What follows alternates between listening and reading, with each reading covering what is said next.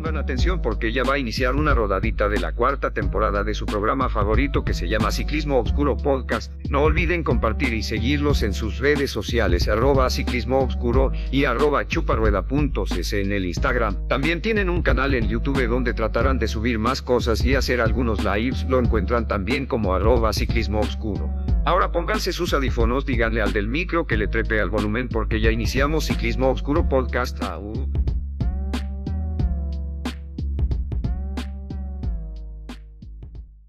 ¿Estamos listos?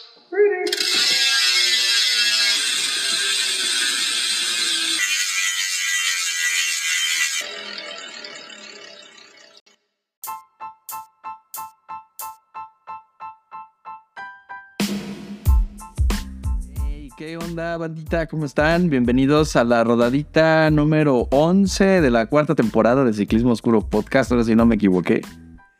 Y vamos a estar platicando con ustedes de la primera semanita del Giro, que ya ha dado mucho de qué hablar. ¿Cómo estás, Mario? Bienvenido a tu podcast, carnal. ¿Qué transita, amigo? Pues ya aquí en la primera semana con este resumen rápido, este recap de, pues sí, ya lo mencionaste, del Giro de Italia. Y pues qué mejor que también aquí tenemos a nuestra Prom, que es la que nos va a dar como el, el feedback más completo. Amiguita ovejita, ¿qué onda, amiga? ¿Cómo estás? Hola amigo, muy bien, muchas gracias. Pues ya lista para echar el chisme de esta primera semana del Giro, que sea chisme. Que hay chisme, así que no le digan, que no le cuenten, porque a lo mejor me mienten. Y vamos a platicar con ustedes lo que pasó en las primeras nueve etapas, que pues, ya, ya han dado un montón de qué hablar. Ya el COVID se hizo presente, ¿no? Regresó. Desde antes. Bueno, sí, desde antes, porque ya sabíamos que el Team Jumbo había sido víctima de muchos casos de COVID. de COVID. eh, ahí la presentación por equipos, este, pues ahí veíamos el uniforme del Education First, ya lo habíamos platicado en la rodadita anterior, y sus bicicletas Cannondale, pero ya todo apuntaba a la, a la primera etapa, que iba a ser una prueba contra reloj individual, donde estaba ahí el... Pues creo que muchos le apostaban a los quizás especialistas. Eh, quizás Filippo Gano era de los más favoritos, ¿no? Porque era italiano, pues especialista. Pero ¿qué es lo que vimos? Que llegó el crack y arrasó con todos. Remco llegó barriendo. Ya sí, ese, ese fue el penúltimo, el antepenúltimo en salir, ¿no? Ajá.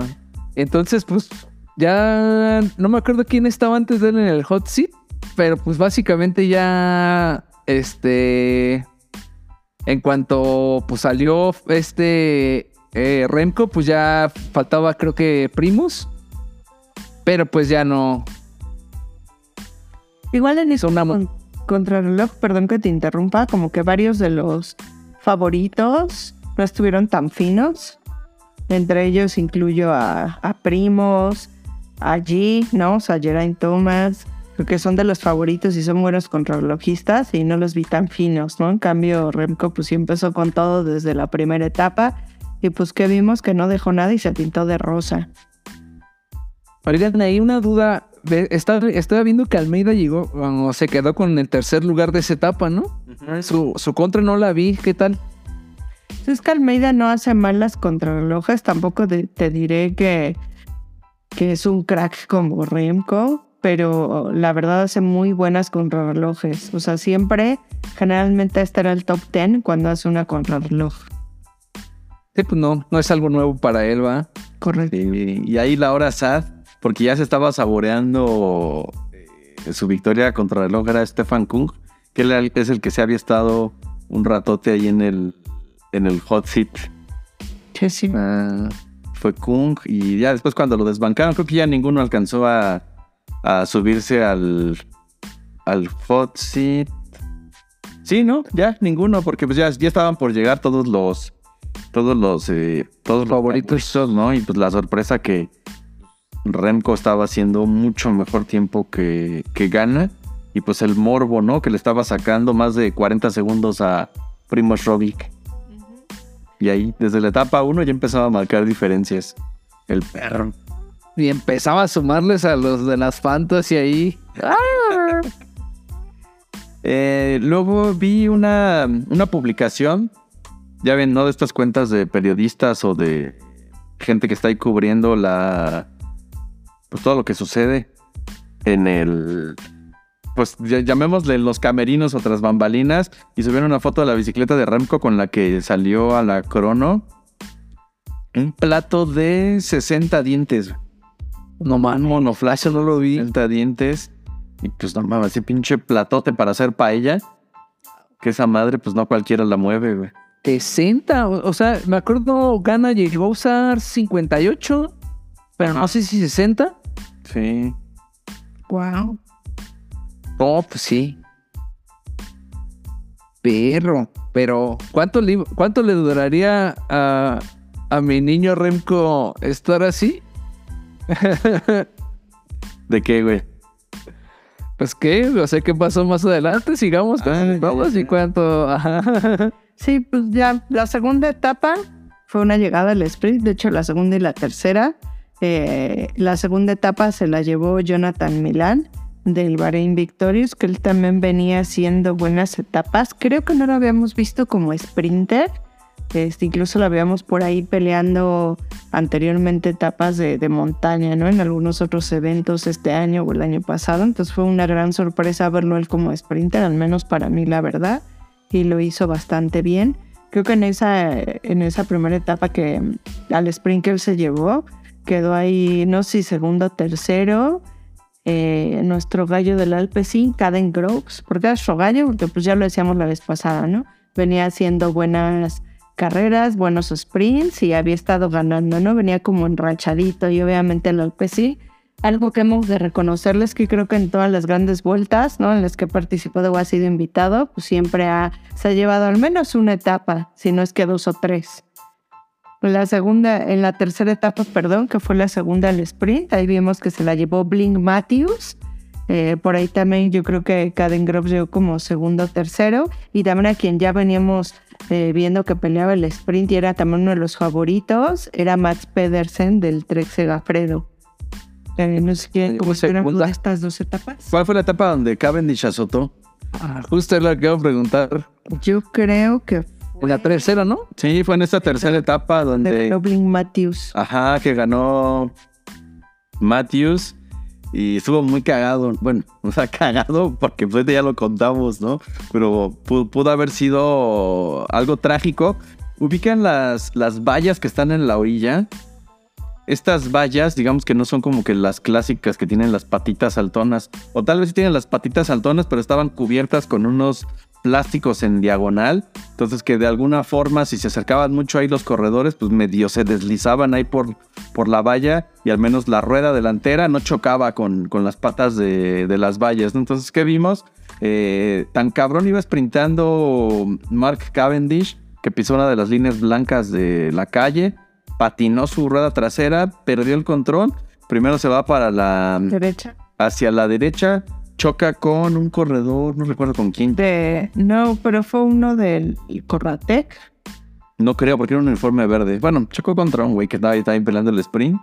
El aficionado que, los dos aficionados que estaban ahí con su manita sacando las, las vallas, el teléfono. Yo creo que adiós cúbito y radio del aficionado, el que recibió el primer madrazo, porque se ve como la mano desaparece de inmediato al chocar con el ciclista. Se cae, se cae Cavendish y se- lo, lo que les voy a decir, lo cagado es la foto del photo finish, ¿no? Que están todos así ya lanzando la bicicleta y Cavendish así como en haciendo Recargándose en las vallas o así, ¿no? En los muros. no, no, no, ya en la del fotofinish ya va deslizándose en, en el suelo.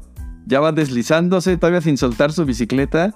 Y, y hubo, hubo muchos memes que hicieron de esa porque lo ponían así dentro de alguna pintura del Renacimiento, ¿no? Ese del dedo de. de- Ah, del dedo de Dios. Y lo, lo colocaban haciendo un montón de, de, de cuadros y pinturas famosas a, a Cavendish. Que sorprendentemente no abandonó. O sea, le, le- le pudo salir más caro, ¿no? Lo que les decía hace un ratito, que pudo ser más trágico porque, pues, pues hemos visto esas llegadas al sprint que son su ya ves a la de Jacobsen. Ajá. No estoy segura, pero en esa etapa justo ya, o sea, como llegando, como llegó ya en- al suelo, se llevó a una sprinter del AG2R, me corrige si estoy mal, pero a Vendrame creo que se llama y creo que él sí abandonó. Entonces, pues si bien Mark no pues sí afectó a pues a otros corredores. Oye, algo que dices de las vallas, ¿será que las habrán cambiado o sí será diferente a las que llegaran a usar en, eh, en el tour? Digo, en el tour eh, que fue donde ocurrió el accidente hace tres años o cuatro, no me acuerdo, de este sprinter aparatoso. Eh, Son las eh, mismas. Yo creo que son las mismas, donde sí he visto que utilizan carreras diferentes. Vallas. Vallas, perdón. Es en las carreras que organizan los del Tour de Flandes, que creo que se llaman Flanders Classics. Que esas madres son como amarillas. Son como de esos, como tipo contenedores amarillos largos que tienen esa forma de día, como si fuera una media tubería, haz de cuenta. Sim- simulan eso, entonces creo que es así. Inclusive se embonan una, una con otra y al menos esas creo que sí son diferentes. Fuera de eso, salvo que les pongan ahí la cubierta de, de plástico en diagonal, pero pues creo que sí son las mismas. Va. Etapa 4, Vejita, ya veníamos con algo de montaña, ¿no? Ya veníamos ahí como una, una al- media. La media montaña y esta etapa se la llevó Aurelín Pared Peintre, que lo interesante es que es el G2R, este 2, este, su hermano también corre en el mismo equipo, Ay, como Nairito y Daye. como momento. Dayer, como Peto y Yurá, como Vicenzo y su hermano, pues era su hermano, No, quién sabe. de Vicenzo no me acuerdo. Pero sí, entonces esto es una pareja de hermanos, pero ganó Aurelien, que no fue una sorpresa, la verdad es que venía haciendo muy buenas carreras. Este, creo que por ahí alguien en, en, eh, en el fantasy lo tenía, ¿no? Y creo que esa etapa pues sí se la llevó quien sea que tuviera Aurelien. ¿En nuestra fantasy? Sí, ¿En serio? creo que Grulla lo tiene, se llevó esa etapa. Qué buen ojo, Grulla. Buena. Oye, etapa 5. Hasta que.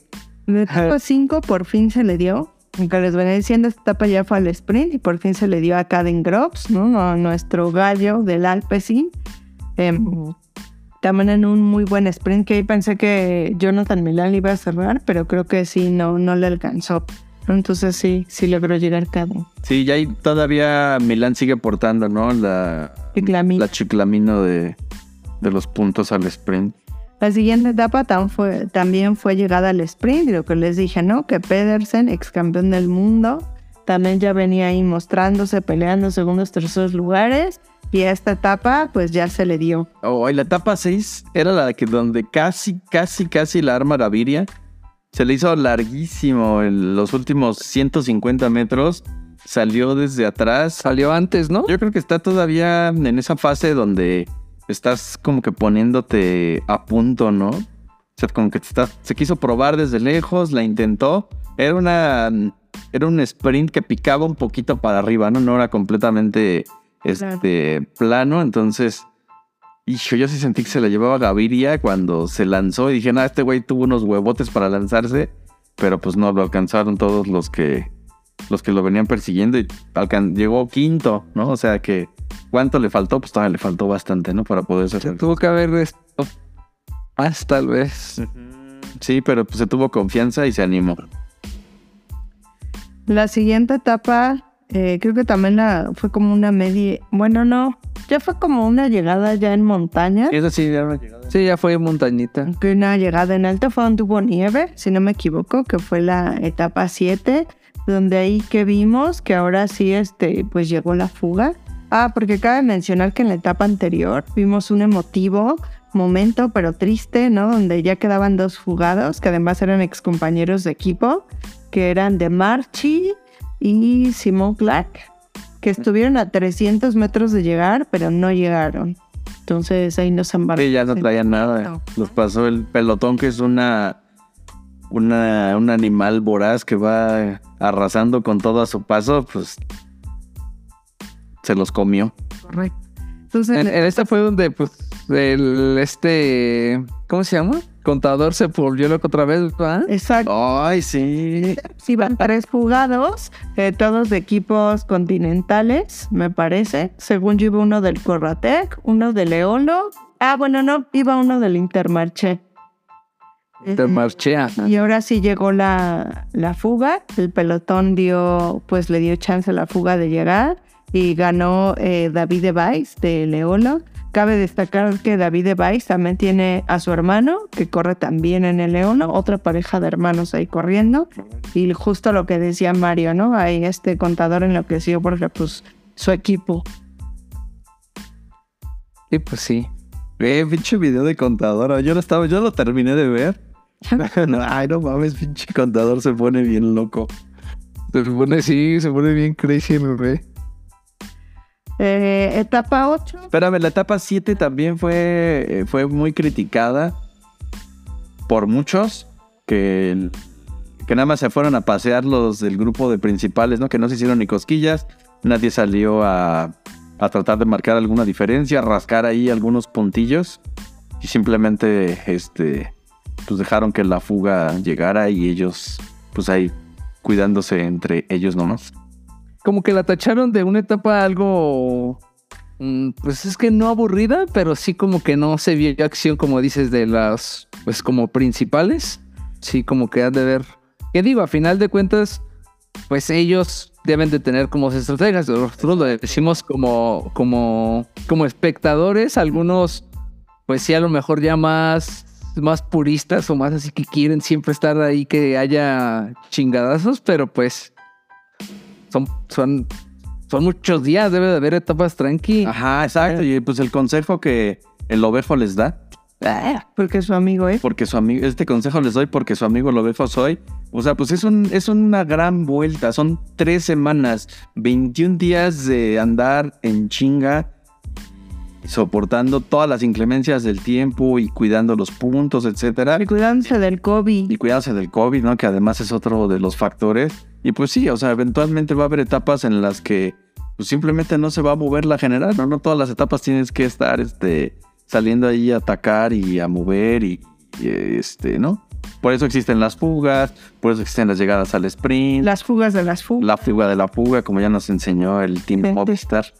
Entonces, pues sí, tampoco no esperen todos los días ver que se estén ahí dando en la madre, ¿no? Por cierto, voy a hacer un recap súper rápido. Dijimos que en la primera etapa Remco se pintó de rosa. Eh, entregó la maglia rosa hasta la etapa 4, esta que ganó Aurelien. Ahí venía ya con... Ay, se me fue su nombre. Legnuse, Lequesun, Ajá, Legnesun. Legnesur.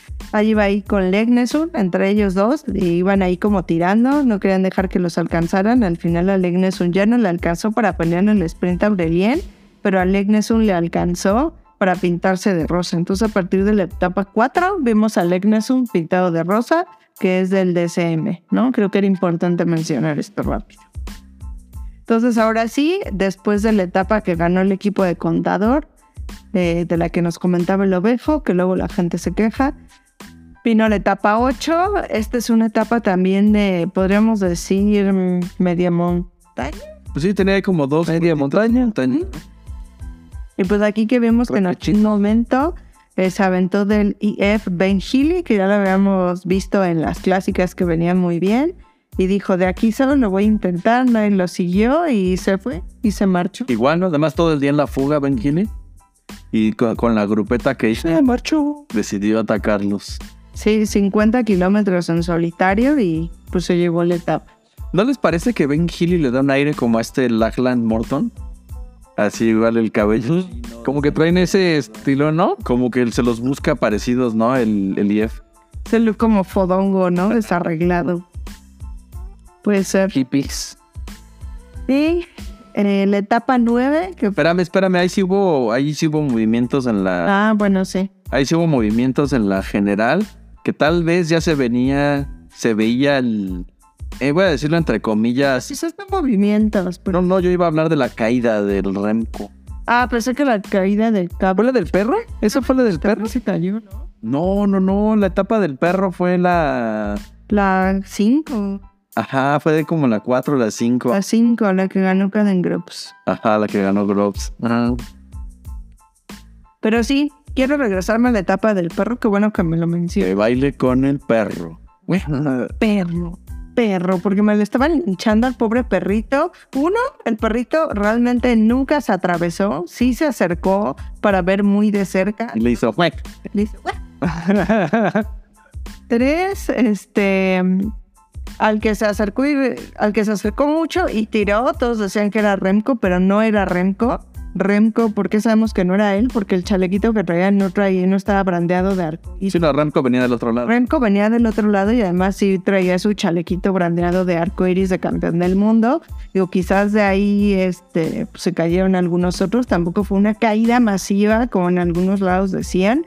No me te, este, crucifican al perrito. Pese a que cayó Remco, pero después lo veíamos que estaba así súper bien. Y ya casi llegando en los últimos, pues según yo ya era como en la zona segura. Sí, Ya pasando los tres kilómetros, pasando la marca. Ujú, Ya fue cuando, no sé, pareciera que Remco como que voltea a ver, ¿no? Y en lo que voltea, Se distrajo, cometió una pendejada. este, no sé, como que se le cierra o se le pega mucho a algún corredor del tren y pues azotó. Pero este azotón sí estuvo como un poquito más fuerte. Este, decían que la siguiente etapa pues le iba a costar trabajo, que a ver cómo estaba. Igual y sí le costó trabajo, ¿no? Pero creo que lo defendió bastante bien. Entonces, era importante mencionar eso, ¿no? Que ya ahí veíamos cómo empezaba a sufrir. Oye, no sé si se dieron cuenta que en la caída de Remco, derivado de que el güey se espantó con el perro, más adelante otro güey, este, están, llega ya el coche del, del, de su equipo, bajan otra bicicleta, que le cambian el Garmin, como que lo están ayudando así a recuperarse. Y un señor que está ahí parado a pie de banqueta, bueno, en la banqueta, que está así con su telefonito grabando. Se mete así como que entre los del equipo y Remco y se roba la caramañola que habían dejado ahí en el suelo. No, no vi. Pero así como que, ay, bueno, están ahí. Nadie me ve, bueno. Nadie me va a ver. Se da, se chinga la caramañola. Ah, bueno. Al menos se chingó el guapo. Se pudo haber sido un ovejo. Sí, espera. ya la besó el diablo. Ya se cayó, esta ya es mía. Yo me la encontré. O ya con, puedes clonar a Remco, ¿no? A huevo. Ya con sus babas y el ADN. Bueno, entonces, regresando a la etapa, a la etapa 8, vimos que los del grupo de favoritos, ahí sí ya empezaron a marcar diferencias, ¿no? Ya cuando iban a llegar al, al último puerto de montaña del día, y ahí vimos a Primo Roglic, ¿no? Que fue el que se atrevió a, a atacar al, al, al Remco. Sí le funcionó, Remco, creo que el único que salió a rueda de primos fue... Madres, no me acuerdo, pero este No salió nadie y después los que lo cerraron fue Tao Gegenhardt, seguido de G, que de hecho tuvo que Tao esperar un poquito allí. Sí, sí es cierto. No, pero el que salió a cerrar fue Tao, pero después no salió al instante. Sí, sí, sí. Y llegaron con. Llegó Primos, Tao y Geraint Thomas, ¿no? Que ya nada más les pedía a Primos que colaboraran y decían estos güeyes, no ni mergas. Y ya nada más como en los últimos, no sé, 300 metritos le dieron un relevo como de 10 segundos. Como de 5 metros. Ajá, entonces, pero les, les, les funcionó a los tres, principalmente a Primos, porque era el que, el que iba ahí más, más, más, más de cerca de Remco y alcanzó a descontar unos 14 segundos. Ahí Remco lo vimos pues perdiendo tiempo sufriendo, ¿no? Como por primera vez. Entonces es cuando empezábamos a cuestionarnos, ¿no? A ver qué, que pues es la primera semana, ¿no? ¿Qué tanto iba a aguantar? ¿Cómo iba a estar su rendimiento las siguientes dos etapas? Esa semana, este, perdón, esa etapa también tuvo cosas turbias de ciclismo oscuro. Em, terminaba, pues ya lo dijimos, ¿no? Terminaba en, en- en alto, en de estas como poblaciones o villas alpinas, ¿no? Donde se practican los deportes de invierno. Y pues hay teleféricos, ¿no? Para que la gente regrese al, al pueblo más cercano, ¿no? Entonces los ciclistas acababan la etapa y se tenían que agarrar su bicicletita, subirse a uno de los, de los vagones, estos colgantes del teleférico y bajar con todo y su bicicleta. No estaba muy cagado porque pues, se veía la escena donde estaban en el pueblo, se abría la puerta corrediza, pues y bajaba así la doñita, ¿no? Que había subido así por su queso y se bajaba así un ciclista así con su bicicleta, ya con su chamarrita, su gorra para el frío. ¿Y qué vimos? Que no sé si lo viste, güey. Que creo que Remco ya estaba así como que por subirse al teleférico y le chiflaron. ¡Ey! y le dijeron, ya, ya llegó el helicóptero por ti. Dijo, ah, bueno, pues de aquí soy. Entonces ya no se regresó en el teleférico, se movió con otro grupo de personas y fue muy este, retuiteada esa foto donde está Remco, ya sabes, ¿no? Con los audífonos, su chamarrota dentro del, helicóptero. Pues en lugar de hacer, este, no sé cuánto haga el teleférico a la base, pero pon tu 20 minutos, pues él nada más aventó un viaje en helicóptero de 5 minutos. Entonces la, la, la UCI estaba diciendo, no, condenamos estas acciones, ¿no? Si, la, si se les va a dar esa, ese trato a los que a los líderes de la carrera, pues debería darles el mismo trato a todos, ¿no? No es una situación equitativa donde... Se lo está dando ventaja. Exactamente. Que tiene más tiempo. Descansa, guarda más calorías. Ajá, exacto. Entonces, también a Rigo, a Rigo Urán le preguntaron que, oye, ¿qué pedo el caso del, Helicóptero. del helicóptero, helicóptero? Y ya ven cómo es Rigo, ¿no? Y él dijo, pues la gente que tiene plata, pues que la use. Para eso es el dinero. Si tienes varo, úsalo. Si puedes mandar a un helicóptero a que te recoja, pues que vaya por ti. Oye, pero eso está mal visto, que no sé qué. Dijo, no, eso estará más vis- mal visto en otras carreras. Este es el Giro de Italia y pues Y aquí cada- no marcaba que estuviera por. aquí no está prohibido y esta no es otra carrera que se corre en Francia, así que aquí se puede. Y pues si tienes el varo, pues úsalo. Para eso es el dinero. Y pues todas las razones, en este caso, pues sí, ahí. Sí, se los mandaron y no estaba. No hay como una. Pues regla en específico de la UCI, pues que tenga ahí. Pues digo, ¿existe esta ventaja? Sí, sí le existe, pero pues tiene razón Rigo, o sea, Exacto. quieren gastar que Creo gasten. que más que el helicóptero era más como un shuttle. O sea, que subía y bajaba, ¿no? Al que se encontraba, lo decían, ya se va, güey, te subes, cámara, y voy. ¿No? Y, y se subía y bajaba. Obviamente, pues Renko, crack. que está en todo. Ajá, exactamente. No todos los paparazzis, no, cualquiera que vo- voltee a ver el jersey amarillo, el, este, el jersey arcoíris le va a tomar una foto. Arcoíris. Fue el más sonado, ¿no? Pero sí hubo más personas que, que estuvieron ahí subiendo y bajando en el, Pues sí, la señora con su queso. la señora con su quesita. Ya habíamos tenido ahí algunos otros abandonos porque de, de- por COVID, porque la, etapa 9 era otra prueba contra reloj individual, entonces ahí Filippo Gana ya, ya estaba fuera, ya había sido baja por COVID, creo que fue esas, esa etapa previa, ¿no? Ya no salió para la etapa 8 y ahí este Gana subió una selfie donde está desayunando él solito en el, en el hotel donde ya todo el equipo ya se había ido a la, Pero días antes de que Gana fuera baja por la selfie en el elevador. subido a en elevador. Sí, ¿cuántos cineos caben en un elevador? Y pues ahí van todos así como Sara en un elevador. Con el contagiados. Y ya, después llega la etapa 9, como bien dice el ovejo, una contrarreloj, clima entre lluvioso soleado. Es como que a ratito salió el sol, pero generalmente estuvo lluvioso. Eh, y pues aquí lo que me gustó es que a varios especialistas o a varios favoritos ya los vimos un poco mejor, un poco más finos.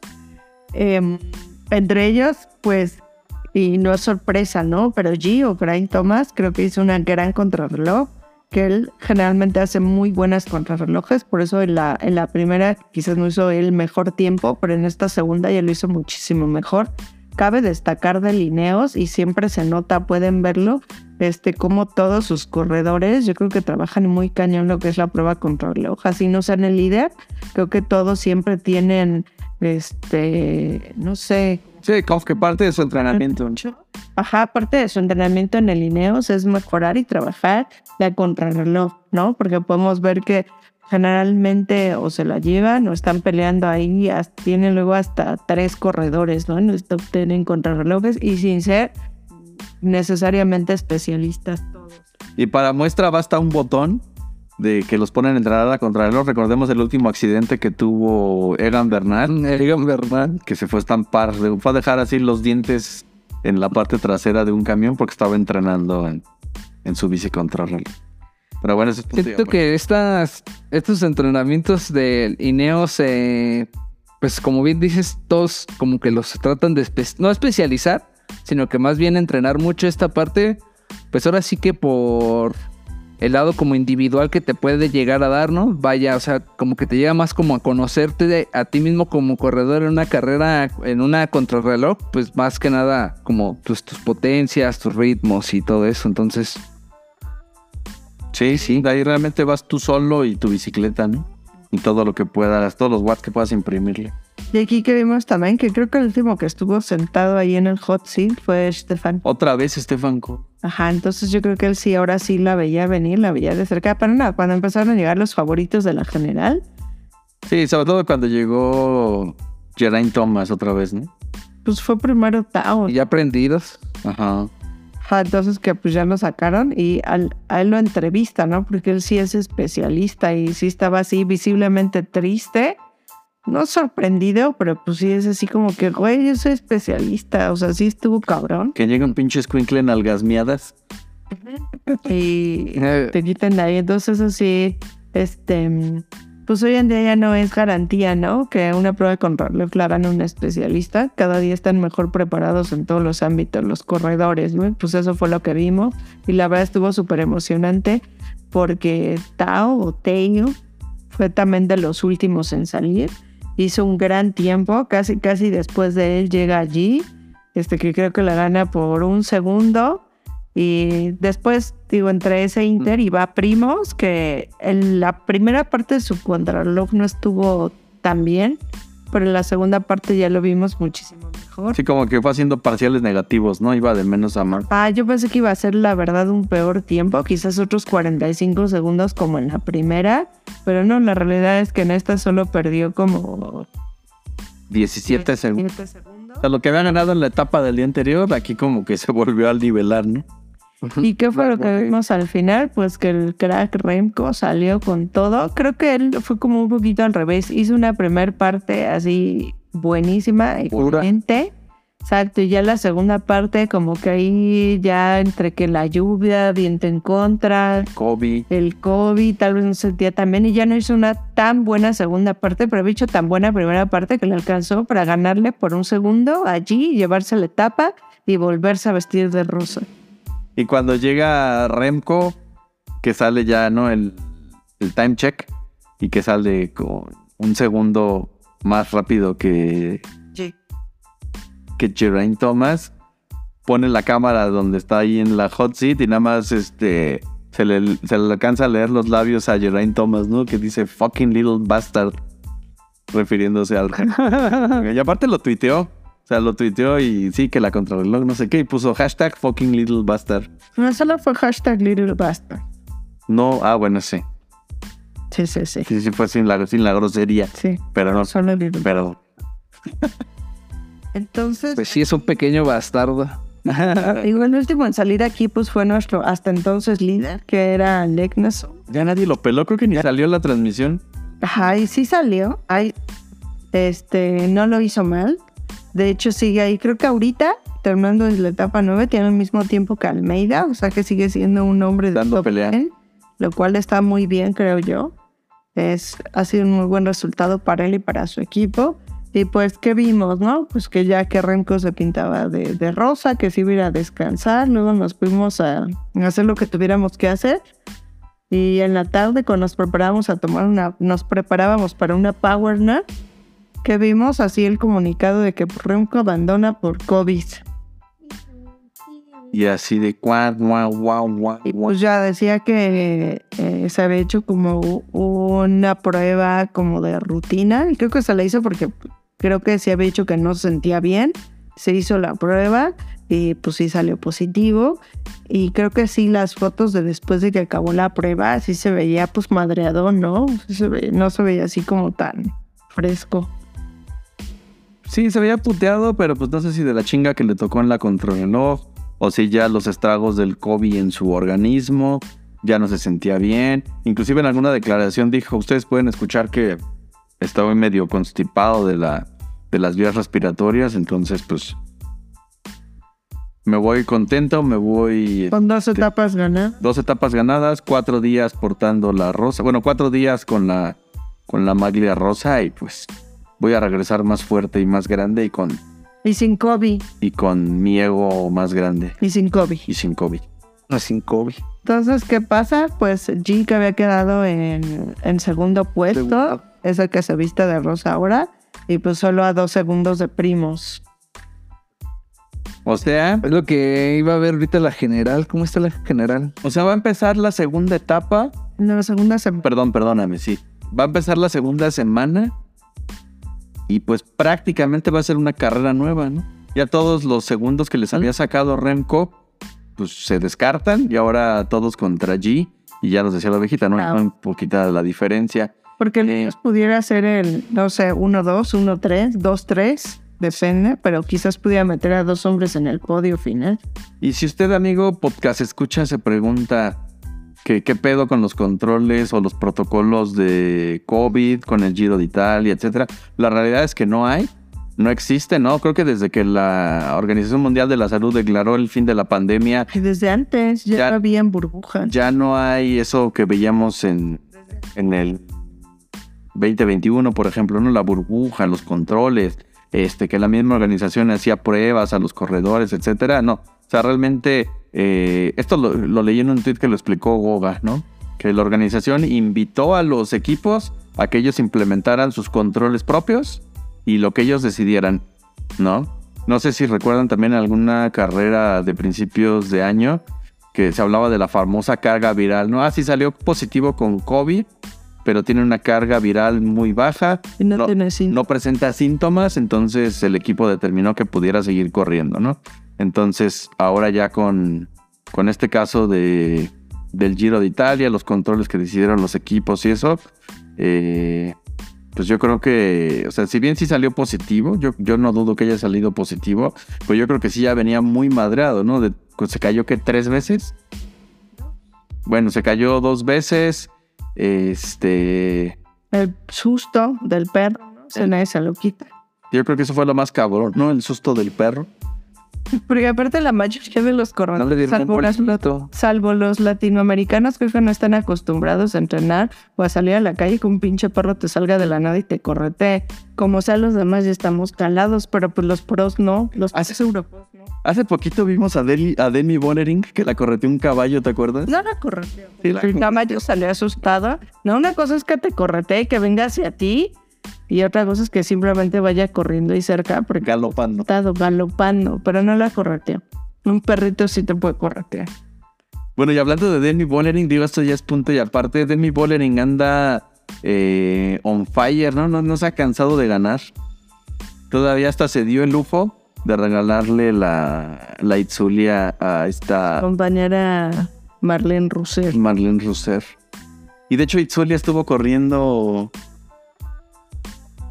Ay, yo- Tuvo a Nemink, a Nelit, pero de qué equipo. No, de la mexicana, nuestra amiguis.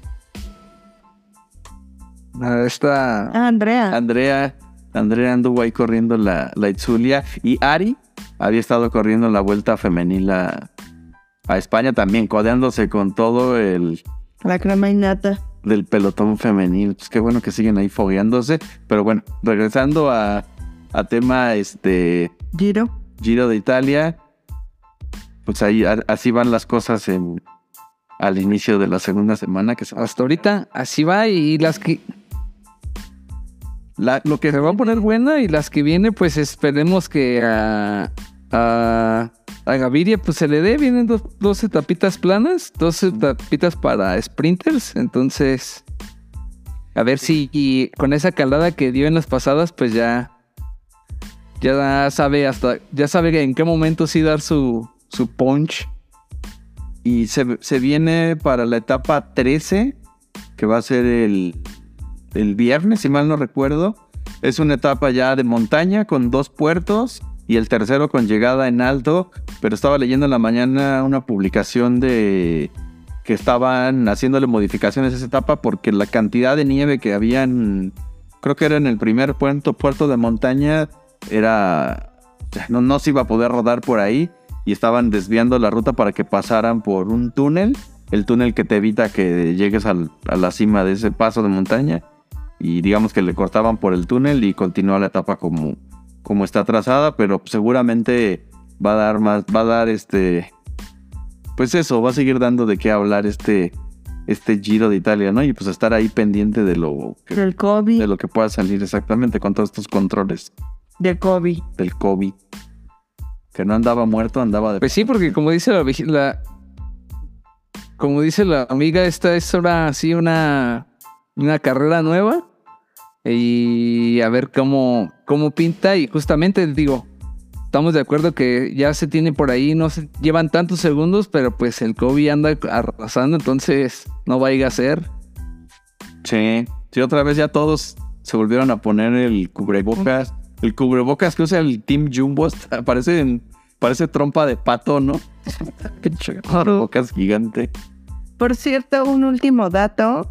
eh, para este año, el Giro de Italia, la organización decidió remasterizar, hacerle un update a lo que es su, su imagen o su icónica botarga o mascota, que es un lobito que se llama Lupo Wolfi.